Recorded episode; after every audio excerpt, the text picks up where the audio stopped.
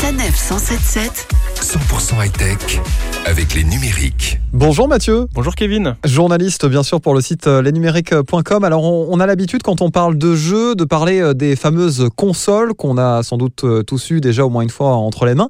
Mais là on a une nouvelle façon de jouer qui est en train d'émerger, c'est le cloud gaming qui correspond en fait à, à du jeu en streaming. Alors c'est pas vraiment nouveau, mais effectivement, à mesure que les freins qui empêchaient hier encore le jeu en streaming d'offrir une expérience convaincante se lèvent, eh bien cette technologie gagne en maturité et préfigure de la manière dont le grand public accédera sans doute demain à ces jeux vidéo. Alors avec la démocratisation de l'ADSL, il y avait des pionniers tels que OnLive ou Gaikai qui s'y étaient essayés par le passé sans véritable succès, mais avec le déploiement du réseau fibre optique qui offre une grosse bande passante et réduit la latence à seulement quelques millisecondes, eh bien le jeu en streaming devient viable et plusieurs grands acteurs du marché du jeu vidéo s'y sont mis tels que Sony ou Microsoft, sans oublier des offres de jeux PC comme euh, GeForce Now de Nvidia ou encore Shadow. Et Mathieu, Google se lance dans l'aventure du jeu streaming, mais a priori euh, pas de la meilleure des façons. hein. Ouais, c'est ça. En fait, si on parle beaucoup de jeux en streaming en ce moment, c'est parce que Google, le géant américain du web, a lancé son service maison de cloud gaming qui s'appelle Stadia.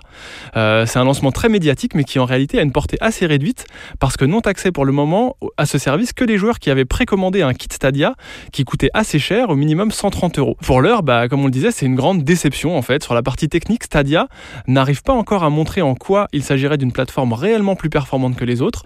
Il y a des bugs techniques qui émaillent les séances de jeu, que ce soit du côté du son ou de l'affichage. Aussi, dès qu'on sort du cadre d'une connexion filaire en fibre optique, en essayant par exemple de jouer sur son téléphone portable, eh bien on est confronté à du lag et des décrochages. Et puis il y a aussi l'offre dont il faut parler. Google semble euh, proposer un, un service encore en bêta qu'il fait payer au prix fort.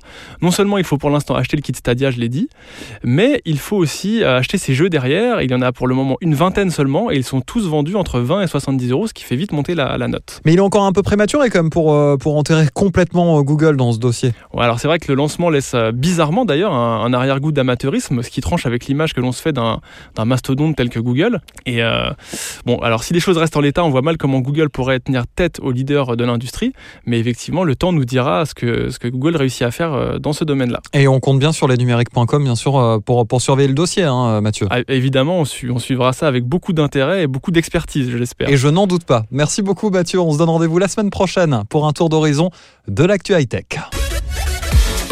Toutes les chroniques de Sanef 177 sur sanef177.fr.